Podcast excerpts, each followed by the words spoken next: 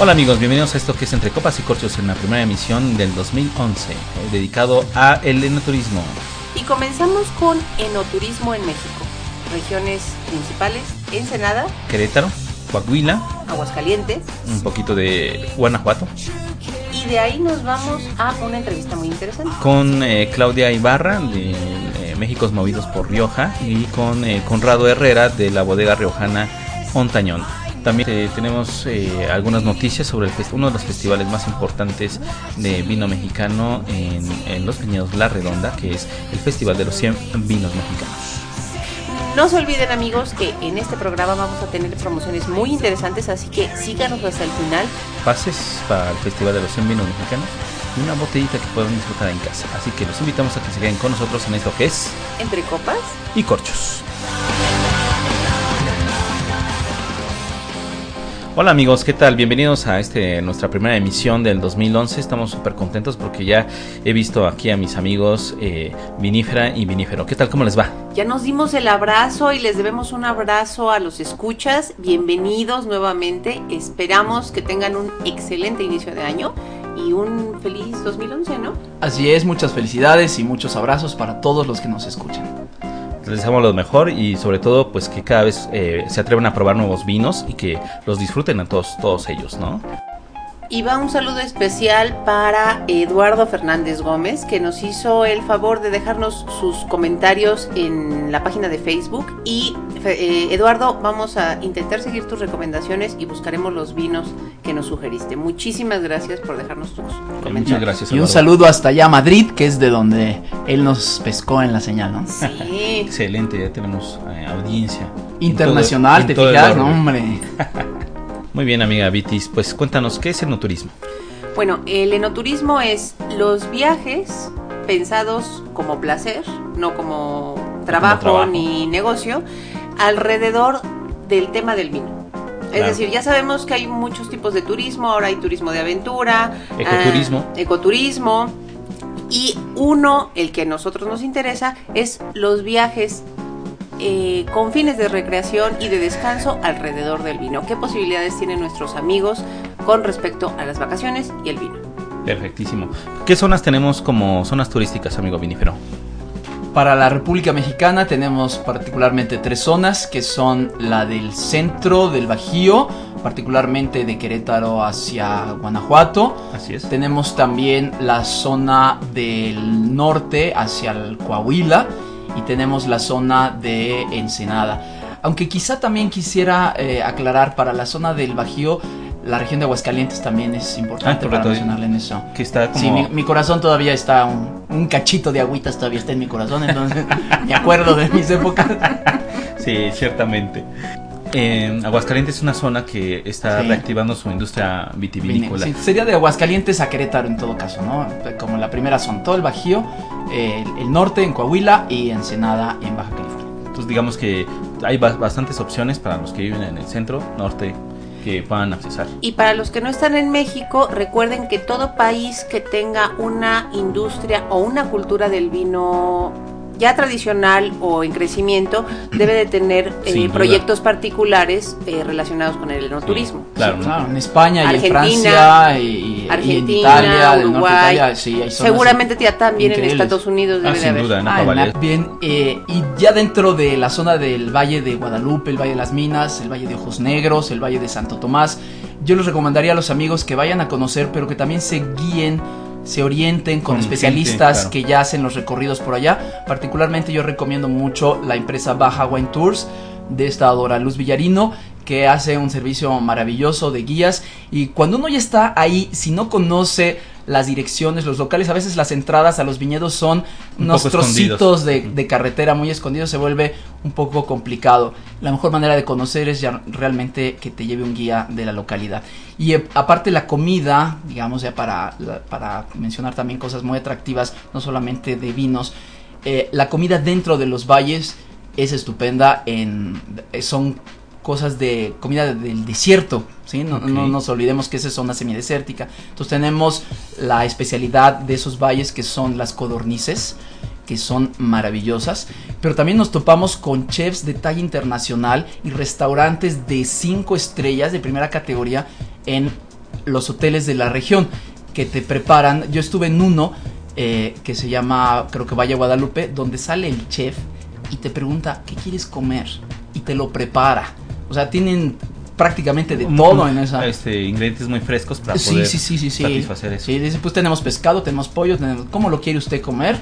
Ah, pues yo quisiera, así, ¿me permite sugerirle que lleve una salsa de arándanos con toque de no sé qué? Y no, se vuelve una maravilla. Y eso también habla mucho de la hospitalidad mexicana. Los que no sean mexicanos y vengan a Ensenada a conocer los viñedos y a conocer la cultura, verán que los mexicanos recibimos muy bien a los extranjeros y que lo pueden disfrutar Somos muchísimo. apapachones. Somos apapachones. sentido. Muy cálidos. Y nos gusta el vino. Bueno, a mí en particular lo que me, me dejó un sello inolvidable fueron las fiestas de la vendimia, una experiencia realmente maravillosa, eh, aunque yo estuve solamente un fin de semana, eh, fue un fin de semana extraordinario. Eh, tuve oportunidad de ir a la fiesta campestre de lo- del viñedo de los Lisiaga, realmente Oh, espectacular, un tour por los, por los viñedos organizado por eh, la, eh, la empresa que les apoya ahí en las fiestas de la vendimia. Increíble, porque te recibe el propietario de la bodega, te recibe el enólogo, le puedes preguntar lo que tú quieras, tienes la oportunidad de degustar todas las líneas de, de vinos de la bodega y es realmente muy muy padre. Yo Sí. lo recomiendo muchísimo. Tuve oportunidad de conocer Adobe Guadalupe, una de las bodegas que yo creo que eh, ah, ya hay unas nuevas, pero en ese entonces Adobe Guadalupe fueron las que me parecieron de las más, más bellas eh, por sus viñedos, porque tiene una sala de degustación La realmente. arquitectura Sí, eh, arquitectura de eh, californiana con paseos a caballo por los viñedos, realmente padrísimo, padrísimo. Sí, quizás sería recomendable eh, decirles a nuestros escuchas que ese tipo de eventos se concentran mucho en la fiesta de la vendimia, pero todo el año hay paseos a caballo, recorridos, fiestas, muestras gastronómicas. Paseos en globo. También, o sea, la verdad es que en, en toda época es, es interesante, se encuentra uno de eventos muy, muy bonitos, ¿no? Sí, por ejemplo, tenemos este el Festival de las Conchas y el Vino Nuevo, que se lleva a cabo en primavera. Tenemos eh, las fiestas de los viñedos en flor. Después vienen eh, los de la vendimia. Y eh, pues realmente está siempre la oferta enoturística disponible en Ensenada. Bueno, si están interesados en eh, conocer eh, los calendarios y las actividades que son bastante amplias, muchas cenas, eh, paseos a caballo, etcétera, de las fiestas de la vendimia, pueden consultar el sitio www.provinoac.org o http dos puntos diagonal diagonal fiestasdelavendimia.com. Si están interesados en hacer algún tours con Baja Vino Tours, eh, pueden consultar su, página que es www.bajavinotours. Y a ver, Vitis, cuéntanos rápidamente de las opciones de hospedaje ahí en el valle. Bueno, básicamente nosotros conocemos cuatro y les sugerimos en el Valle, Villa del Valle, eh, Adobe Guadalupe, Villa eh, Guadalupe y el Rancho María Teresa. En todos ellos, en algunos están dentro del viñedo y en, en el caso de Adobe Guadalupe y en todos eh, pueden tener excelente cocina y el hospedaje cerca de, las duda. bodegas. El rancho eh, María Teresa, María Teresa. eh, está pues, prácticamente en medio de todas las zonas principales de los valles. Y te puedes Y mover. tiene sus propios viñedos, entonces este, puedes pasar unas tardes ahí estupendas. En lo que viene la siguiente fiesta. para descansar la fiesta. Exactamente, para que te recuperes. Bueno amigos, ¿qué les parece si hacemos una pequeñita pausa y escuchamos un poquito de música? Hemos elegido para este episodio la canción de viaje de un grupo español que se llama Marilar, de su álbum Experiencias. A ver qué tal les parece. Vamos a escuchar. Pronto preparan las maletas, buscan un destino singular.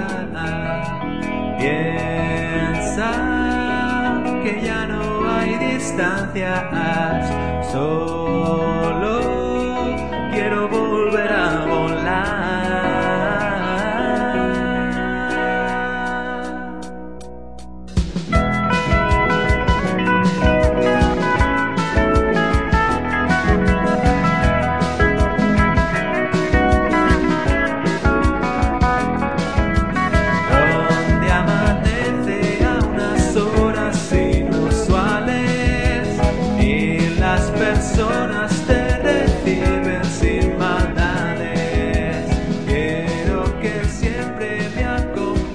pues ahora vamos a pasar a la zona central en la que tenemos eh, en la zona de Querétaro y Guanajuato. En Guanajuato tenemos eh, una, una vinícola Viñas Vega Manchón, que son los creadores de Cuna de Tierra. Tienen un vino, versión para el Bicentenario, y también tienen opción de, de conocer ahí eh, esta zona vinícola. Y otra zona muy importante es la zona en Querétaro, en la cual tenemos dos eh, grandes eh, viñedos, que sería el de Freixenet, Freixenet de México, y tenemos La Redonda. Y hablando de La Redonda, este Nuestro los evento. también. el gran gran evento que va a haber Sí, ya lo hicimos propio. Vamos a ir todos los amantes del vino en México. Seguramente estaremos eh, ahí casi todos. Claro. El evento se llama el Festival de 100 Vinos Mexicanos. Por supuesto que hay más de 100 vinos, pero es una, eh, es una ventana muy importante para que puedas conocer la oferta que hay en todas las regiones vinícolas del país Sí. y todas las etiquetas con sus diferentes líneas y, bueno, obviamente diferentes precios. Pero van bodegas grandes desde Casa Madero, Montechanic. eh, también van los Vivayov. Eh, eh, Viñas La Farga, están los hermanos Fratelli Pasini, eh, va a estar. Y también están los distribuidores como Trinergia, que va a tener su Sí. stand, y Nación de Vinos ah, nuevamente. claro, que van a va andar súper bien allá. para que saluden a este amigo A Roberto, de la Parra y, a Alex. Alex Zárate. Vega. Pues sí, una excelente oportunidad amigos. Si ustedes están en México o piensan venir en 19 y 20 de febrero, eh, dense una vuelta a Querétaro y lo van a pasar de maravilla. A partir de las 11 de la mañana, este, Y hasta que el cuerpo aguante. el acceso tiene un costo de tan solo 100 pesos. Este, te da derecho a una degustación de los vinos de la casa que se llama Orlandi, el cual, por cierto, yo le recomiendo mucho el Orlandi Demisec, un espumoso, está bastante bueno. Y eh, va a haber stands de comida, obviamente los stands de las, de las eh, empresas vinícolas y de las bodegas y los distribuidores. Y este, hay actividades para los niños, hay música, hay, Sí, hay shows hay también espectáculos de- ecuestres, eh, hay danza. conferencias, hay catas. Bueno, y hay catas, y sí sería importante recomendarles, amigos, las catas llevan un costo aparte, entonces eh, puede uno ir a los stands y probar, degustar lo lo que que, te ofrezcan, pero si tú quieres entrar a una cata dirigida, esas tienen un costo. Está, está espectacular. Y bueno, eh, los amigos de La Redonda eh, nos van a ayudar a hacer una promoción para todos ustedes, para que tengan la oportunidad de vivir esta gran experiencia de viñedos y vino en eh, Viñedos La Redonda. Nos, nos dieron tres pases dobles para regalar. Entonces vamos a regalar uno a través del Twitter, vamos a regalar uno a través del Facebook y a través del blog. ¿no? Para el Twitter va a ser una pregunta relacionada eh, sobre los vinos favoritos de, de Vinífero. A ver, adelante, ¿cómo es tu pregunta? Para la primera persona que nos diga cuáles son los dos vinos tintos que recomendé en el episodio de maridajes navideños. Eh, Que me refiero a los vinos para así como que más, más eh, generales para los maridajes navideños. Dos vinos tintos que lo envíe su respuesta por Twitter. A arroba copas y corchos. Así es. Perfecto. Bueno, y para Facebook, amigos, el pase doble se lo va a ganar la primera persona que diga qué tipo de vino espumoso es mi favorito. Ándale. Y si se sí mocha con uno, esa la conozco, el que quiera me... Ay, no, eso no se vale. No le van a preguntar a Vinífero con, por mensaje directo ahí. Pero eh, la respuesta tuya en el Facebook, ¿dónde la pone el público? en el muro de, de anuncios ya nos tienen, por supuesto, que seguir. En el, en el Facebook de Copas y Corchos nos siguen como amigos y pueden subir sus comentarios ahí. De acuerdísimo. Y para el blog, este, A ver, vamos a regalar otro pase doble. eh, y la pregunta eh, que tienen que contestar eh, es en un comentario de la entrada donde está la galería de este evento. Es muy evidente. Es donde pasamos un taller de gastronomía y vino junto con los amigos que se llama el grupo de Cata Sabatina. Fue un taller de gastronomía y vino. Está súper fácil. Oh, Todo el mundo lo recuerda. Además estuvo Yo lo recuerdo más porque cociné para ustedes mientras ustedes bebían. Deliciosamente, mi Ay, querida Vitis, sí. déjame que te diga. que, que ahí probamos el, el canepa finísimo y el, y el nerone. No, ¿cómo es Sí, el Nerone también y el, y el Amarone. Amarone, el amarone de la Valpolichela. Y la comida maravillosa, ¿eh? Exquisito. Muy bien amigos, pues ahí está. Échenle un vistazo a esos episodios de, de podcast y manden las respuestas y ya se ganan su pase doble. Que eh, les da acceso al evento, les da su copa de degustación eh, y también una degustación de los vinos del casa. Los invito amigos que escuchemos una, una charla que tuvimos con Claudia Ibarra, eh, que es parte de la campaña México Movido por Rioja del Consejo Regulador aquí en México, y con Conrado Herrera, gerente de exportación de la bodega riojana Ontañón, sobre enoturismo. Veamos. Rioja y que está dando muy buen resultado. La gente va para ver otras cosas y, y tiene como reclamo siempre el vino. Entonces esto es un, un tema que está funcionando muy bien en Rioja. Efectivamente, yo, yo sé un poquito de, de esta parte, sé que están en la parte, por ejemplo, del turismo rural. Eh, ¿Cómo funciona esta parte? El turismo rural en Rioja. Ajá. Eh, bueno, eh, muchas casas rurales, La Rioja es pequeña, Ajá. entonces es muy fácil de organizar y está todo eh, hablado de alguna manera y pactado con, con el ayuntamiento, sobre todo de Logroño y de, las- de las ciudades que son un poquito más grandes, eh, para que haya mm, una disposición de transporte público que lleva desde las ciudades hasta las bodegas. Claro. Porque, claro, no hay que olvidarse de que los, el beber vino es un- una barrera para aquellos que, que quieren ir a la bodega y no saben cómo volver sin Exacto. tener algún problema. De esta manera Claro. tienen mucha más Es libertad. muy importante eso Entonces, de... estamos hablando de que esta parte del turismo rural, cultural, eh, el arte, están vinculados pues, con la parte del gobierno. Y entonces, por ejemplo, el ayuntamiento, que en el caso de México sería la delegación, vamos a decirlo así, Sí. los apoya, por ejemplo, en la parte del transporte, que haya determinados transportes que se dedican a llevarlos a las bodegas y después regresarlos, ya sea a los hoteles o... eh, a las casas, porque también veía que para gente que joven que quiere hacer esta parte de turismo, Sí. hay una serie de casas las cuales vienen con un alojamiento muy económico o inclusive algunos que vienen con la parte de ser estudiante, el alojamiento es gratuito. Exactamente. ¿Cierto? Y luego no hay que olvidar que Logroño está parte del camino, pasa el camino de Santiago por la ciudad de Logroño. Exactamente. Entonces los albergues del camino de Santiago normalmente es voluntario el dinero que dejan. Exacto. Y, sí, y entonces esto está todo incluido dentro del Rioja. El, el peregrino eh, llega a La Rioja y en muchas ocasiones se queda para disfrutar tanto de la calle Laurel, que es lo más Claro. famoso de Logroño, con su gastronomía, como de las bodegas a las que puede visitar. En este caso, Antañón, que está en el distrito de Logroño, es, de fácil acceso. Hay Claro. otras que, por estar más adentradas en los viñedos, es más difícil, pero las que están dentro de Logroño, pues es más Tiene sencillo. completamente toda esta parte. Sí. Eh, Pues mira, te comento un proyecto que hay muy bonito y que es un ejemplo, yo creo, de colaboración muy buena y de éxito. Y es un proyecto que se llama Catarsis.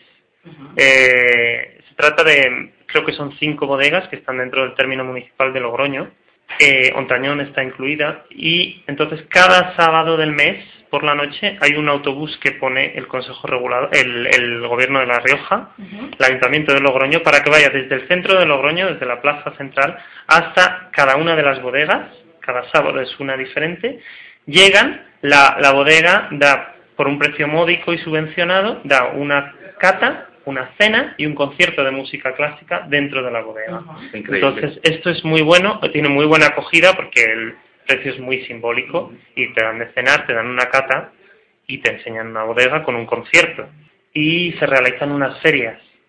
Entonces, esto está funcionando muy bien en Estados Unidos, en Suecia, en México creo que van a empezar. ahorita son, son los tres países que efectivamente están trabajando con el Consejo Regulador. En Estados Unidos se han hecho alianzas bastante importantes con inclusive la comunidad de chefs y están trabajando alrededor de la comunidad también para poder hacer este, Rioja como una parte importante para la comunidad en Estados Unidos. Sí. Sé que, por ejemplo, en Estados Unidos apoya pues este la parte de moda, por ejemplo, dirías, bueno, ¿y qué tiene que ver todo esto, no? También la parte de moda, este, que es muy importante en Estados Unidos y que mueve una cantidad impresionante de turistas, de dinero, que también finalmente tiene que retribuirles en esa parte. Sí. En Suiza está trabajándose muy bien, en México estamos en esa parte de estar trabajando. Y Yo ojalá que- sea pronto, yo yo, lo espero. estoy esperando. Porque el recibimiento que hay aquí y que encuentro yo aquí es impresionante. Así que solo por eso es que eh, merece que haya celebraciones gastronómicas y de presentaciones de vinos en diferentes sitios, porque el recibimiento es muy... Ya, ya tenemos explicado lo que es Rioja, porque aquí el consumidor ya lo sabe. Claro. En otros lugares hay que ir y explicar, Rioja es esto, Claro. Rioja está No aquí. como presentación, en cambio aquí esta parte ha es sido para superada. desarrollarlo, exactamente. Y eso, eso sería muy interesante. Pero aquí tenemos que ir adaptando también hacia la parte del consumidor mexicano, qué es lo que le interesa, cómo le interesa, y que dejen de ver el vino como un producto caro, Sí. que lo empiecen a ver como algo mucho de más muy fácil. Retomando las experiencias que han sido exitosas en términos de promoción en otros países, ¿qué medidas o qué este, iniciativas creen que puedan tener éxito aquí en México? Que el, el enlace es el que yo sigo reclamando. Es una, que le aportemos a la comunidad, que no queramos cambiarle el esquema a la comunidad. ¿Por qué? Rioja el éxito es que sigue siendo un pueblo, un pueblo que tiene esa parte de ensueño, esa parte que seguimos pudiendo ver verde alrededor, que podemos estar cercana a la gente, que la gente habla de la tierra. Claro, que no se pierda ese contexto rural. Que- que sí, Pues, eh, Otra, sí. más que rural tradicional, porque tú le puedes dar beneficios a la gente sin tenerle que decir que en vez de que traiga el sombrero y que traiga el guarache se tiene que poner el traje, porque eso no es lo importante, lo importante es lo que tiene alrededor y que finalmente a su mesa, todos vamos por esa parte, haya una mejor calidad de vida, de alimentos, de educación, que yo siempre digo, la educación nos va a hacer otro, otro punto, ¿sí? y que haya un beneficio para él, hay un beneficio para la bicícola, hay un beneficio, por ejemplo, en cuestión de caminos, que también es muy importante, que el go- gobierno ap- apoyara en esta parte, y bueno, que en el caso aquí el Consejo Regulador ha trabajado tan bien que ha podido tener ya apoyo de la comunidad europea, que también Claro. estamos hablando que la comunidad europea, europea tiene un paso adelante que ahora sí que América no lo tiene, ¿no? De, acuerdo, que yo creo que ese es el éxito, el poder enlazar todo de acuerdo. le apuesta Europa a ganar, ganar. Si Rioja tiene más visitantes, yo sé que estos van a partir a Madrid y si están en Madrid después van a partir a París y después de París se van a ir a Roma y entonces todos estamos ganando porque el mismo turista está dentro de la misma zona. Y además, si analizamos el caso de los vinos Chianti, por ejemplo, en Italia, están en el corazón de, de la Toscana. La Toscana es un lugar donde tiene muchísimo turismo. Entonces el turista va allí a comer, a disfrutar, encuentra los vinos Chianti, los hace suyos y se los lleva de vuelta y luego lo demanda en su país. Esto ha ocurrido también en Francia, en la zona de Burdeos, San Emilión es hiperturístico, es un Disneylandia del vino, son lugares maravillosos. A partir de ellos yo creo que, el- por ejemplo, el, el americano, que para el marketing es muy bueno, supo encauzar eso y hacer el Napa Valley, que turísticamente es de las mejores zonas del mundo, porque vas, Porque tienes tiene todo fácil, tienes todo maravilloso y, y tienes todo muy accesible. Entonces, en ese sentido, Rioja yo creo que se está poniendo las pilas, está haciendo las cosas muy bien, tanto arquitectónicamente, que es un reclamo que creo que ahora mismo somos los más avanzados en el mundo, porque en un espacio muy pequeño hay unas bodegas Impresionante. impresionantes. Y con una historia que muchos ni siquiera conocíamos. A mí yo sigo impresionada con la parte, de, por ejemplo, del cune, ¿no? Que la bodega, la bodega es- son cuatro paredes, ¿sí? Pero tú vas a ver una can y, y viene una cúpula, dices, bueno, ¿y, y dónde están las bases? ¿Y cómo es posible que sigue, siga manteniendo? Bueno, cuando te dicen quién lo diseñó, pues bueno, el, wow. ¿no? ¿Y quién lo diseñó, Clau? mismo que diseñó la Torre Eiffel. Ah, el señor Eiffel. Ah, ni más ni menos. Y- Imagínate entonces cuando entras ahí la historia que tiene. Claro. O por ejemplo ir a alguna de estas bodegas y que te encuentres un vino de más de 120 años. Y que bueno, si tienes la oportunidad de que el enólogo lo descorche y veas que el tiempo, eh, el estar en la bodega, bueno, lo ha hecho ¿Cómo es la historia? Aquí en México, desde lo que es enero, se empezó con una promoción que se llama México Movido por Rioja, Claro. que viene eh, Con de la mano espectaculares, viene de la mano de la parte todo. del Consejo Regulador. Eh, pero eh, vamos paso a paso. ¿Qué espacios se han estado abriendo? Cuando hablamos de Rioja, normalmente recordamos las bodegas centenarias, las bodegas viejas, un vino intenso, robusto, intenso, para poderse acompañar con un con cordero o con una carne. Lo acompañamos con sommeliers jóvenes, sommeliers de 20 años a 25, los cuales eran los que hablaban de Rioja, entonces estamos hablando ya de una nueva cara para. México movido por Rioja viene acompañado de eso, de darle esa juventud, esa frescura a todo lo que es la Rioja y que la conozcan, que sigue viva, Que, la, está que la vivan también. aquí y que la vivan de igual forma. De hecho, eh, hay un, una propuesta, tú te metes a la página www.mexicomovidoporrioja.com.mx y lo que tienes que hacer es subir una fotografía de para ti qué representa la Rioja. ¿Cuál sería el espíritu de Rioja en México? Eso es, es una fotografía. Eh, ¿Cuál es el espíritu de Rioja para ti? Claro, eh, eh, me parece muy interesante porque apela a la interpretación personal que, eh, que igual pasa con los vinos. Es Y no te muy está limitando a que sea un vino en específico No, es para ti que representa la De Rioja. forma personal. ¿Por qué? Porque viene acompañado a que también entres a buscar a Rioja y veas qué es todo lo que, que lleva. Por ejemplo, Rioja también en la parte de turismo tiene una zona en que el suelo tiene muchas características hacia la luna y entonces te lo demuestra como la zona lunar. Tenemos la parte al- de- alpina, que tenemos montañas y también hay otra parte de turismo ahí con ellos. Y bueno, el que gane en esta parte del concurso que está, se va un fin de semana a Rioja, dos personas, todo pagado.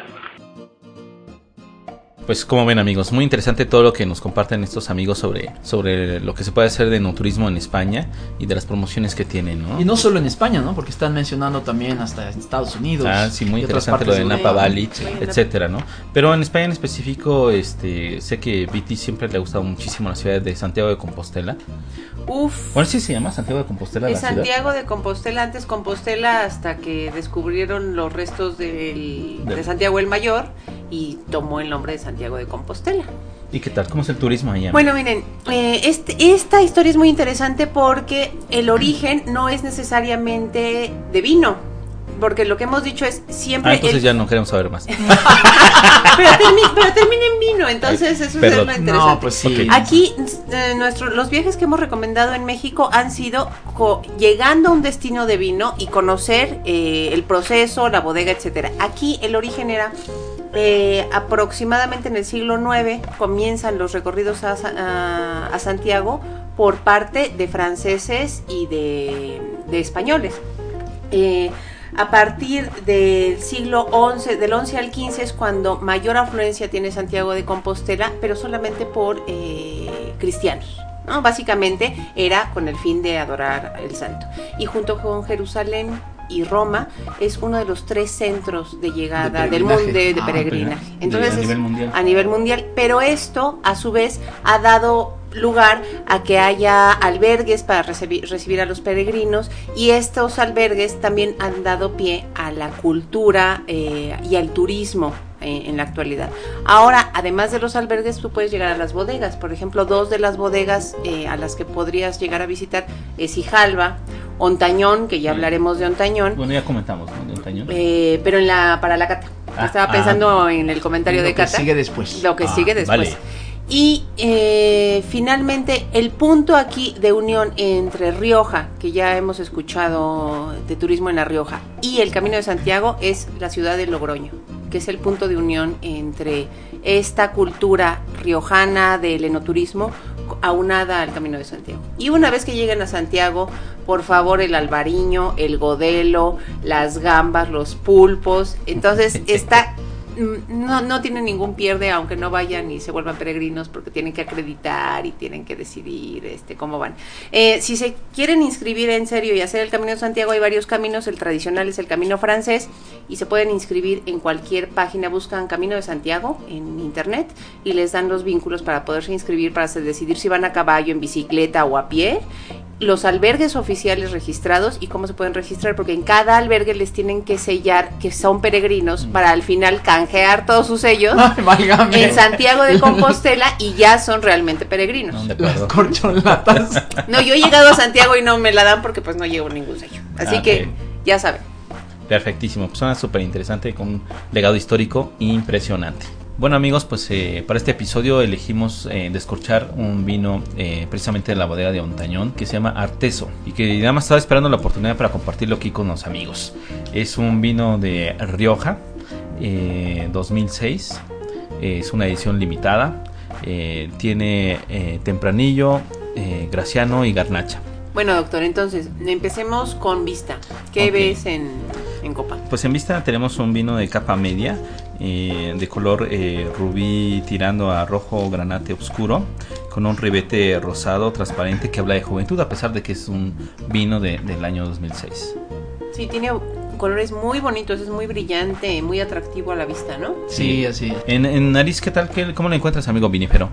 Pues muy frutal, la verdad es que lo primero que destaca es frutas, frutas rojas, frutas oscuras, mora, ciruela madura que tienen una presencia muy fuerte. También hay algo por ahí de casis, un poco de anís y una digamos una sugerencia tierra mojada, Ah, tierra correcto, húmeda, eh, muy agradable. ¿no? Sí. Exactamente. No, sí, el lo- aroma es percibí. interesantísimo. Sí. Y en boca, querida Vitis. Bueno, pues en boca, eh, un vino de persistencia media de 4 a 5 caudalias, muy amable.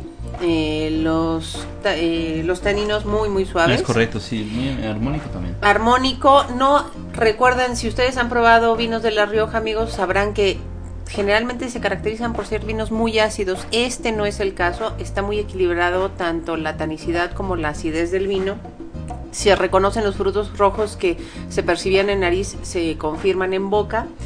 Frutos rojos maduros. eh, el final es amargo.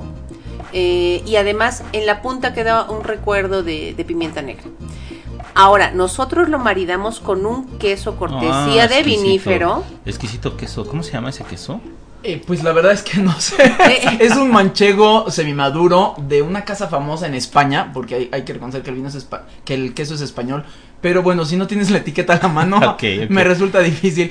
Un exquisito. eh, Y este queso. sería el secreto. Eh, si ustedes van a empezar a probar Rioja y no y todavía son muy sensibles a la acidez del vino o a lo amargo del vino, porque a mucha gente no le gusta el vino porque dice, ahí sabe Sí, amargo. Le, le sabe amargo, pero. Eh, prueben con un queso graso, tipo manchego semimaduro. ¿Por qué? Porque la grasa del vino va a bajar, eh, perdón, la grasa del queso va a bajar la acidez del vino.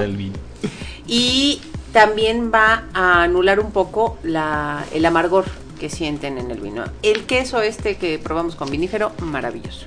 Sí, realmente una, una aportación deliciosa. Muy, muy, muy rico. compañía bueno de un riojano, Y, Lástima que no sepamos qué el nombre, pero está buenísimo. y va evolucionando muy bien en copa. Y realmente me parece un vino eh, delicioso. También tiene, yo lo que detecté también son notas de, de anís y de canela en la nariz. Va evolucionando poco a poco. Y es un vino así elegante, rico. Yo lo recomiendo.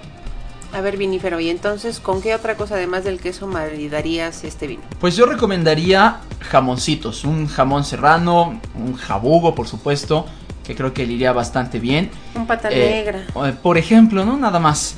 Un lomo de cerdo, quizá un solomillo de res, queso de oveja, estos quesos manchegos de los que estamos hablando, un estofado, que también estaría muy bueno, un estofado de ternera. Y bueno, para aquellos que sean vegetarianos pero que quieran maridar este vino, pues una cazuela de alubias, que también quedaría Uy. quizá muy rico con esto, ¿no? Wow, qué delicioso. Bueno, pues tenemos un agradecimiento para Tersen Sheke que nos regaló una botella de su vino Caricia y nos la regaló para el público. Entonces, es Caricia es sin- 100% sin Fandel, Fandel, así es. si no me recuerdo. Y para llevarse esta botella, ¿cuál es el procedimiento, doctor? Pues mira, eh, recientemente publicamos en, los- en el muro de, de Copas y Corchos en Facebook eh, un artículo que compara el varietal primitivo con Sinfandel. Resulta que antes se pensaba que el Sinfandel tenía origen en, eh, en la uva primitivo oriunda de, de Italia. Sin embargo, recientes estudios han eh, determinado que el origen es otro país. Es el primero de nuestros amigos que nos haga el favor de enviar un mensaje a, través de Facebook eh, a Copas y Corchos comentándonos cómo se llama la- el varietal que dio origen a la Sinfandel y de qué país proviene. Se llevará a casa eh, este, esta botella de vino Caricia. Esta promoción, bueno, pues nada más está limitada a la zona metropolitana del Distrito Federal por facilidad para hacerles llegar la botella. Este es el primero que conteste correctamente, ¿ok? También los pases da... Igual para los pases para los 100 vinos mexicanos. O sea, la primera persona que responda correctamente. Bien, y quisiéramos mencionarles el vino que degustaremos en la próxima emisión, en la próxima edición. Y amigos, les recomendamos el Chateau Saint-Michel. Es un dry Riesling de la zona de Napa Valley en Estados Unidos. Es decir, la próxima edición estaremos hablando de Napa y de los vinos americanos. Entonces no se lo pierdan para que podamos entre todos seguir esta degustación. Disfrutando todos juntos. ¿Dónde pueden conseguir el vino? En Vinoteca se encuentra y por lo tanto muy probablemente en cualquier otra tienda de vinos eh, grande, ¿no? Eh, Perfectísimo. Pues ahí está, amigos. Bueno, pues queremos agradecerles todo por este episodio. Esperamos que ya haya quedado más corto porque nos han reclamado un poco sobre la longitud del episodio. Muy, ah, no quedamos bien con nadie, ¿te das cuenta? Ay, no, lo te- está muy cortito. Ah, no, no, no, a mí me gustaba más largo. bueno, está bien. esperemos que el Del tamaño episodio. que tenga Sí. lo hayan disfrutado muchísimo, ¿eh? Vaya. de la longitud siempre es, Es- polémico. eh, sí, exactamente. Muchas gracias. Bueno, pues esperamos sus dudas y comentarios en el mail cobasicorchos.gmail.com y los invitamos a que descarguen los episodios previos y más información sobre cada tema que tratamos en el sitio www.copasicorchos.com En Facebook, Eh, por favor, en nuestro perfil Copas y Corchos. En Twitter, en arroba Copas y Corchos. Si quieren seguir a mi primo vinífero es arroba vinífero. Si quieren seguir al Dr. Salsa, es arroba drsalsamx. Y si quieren seguir las aventuras de Vitis Vinífera, su Twitter es arroba vvinífera. Pues muy bien amigos, les agradecemos mucho que nos hayan descargado, que nos escuchen y sobre todo sus recomendaciones. Por favor síganos recomendando qué cosas quieren eh, y, entre- y Y, en la y medida que vinos de van probando sí, y que nos comenten que, cómo le está yendo en el mundo del vino. En la medida de nuestras posibilidades intentaremos conseguir los vinos que nos recomiendan y al mismo tiempo darles difusión. Perfectísimo. Pues muchas gracias amigos. Muchas gracias. Un abrazo a todos y sigan brindando. Salud. Salud. Salud.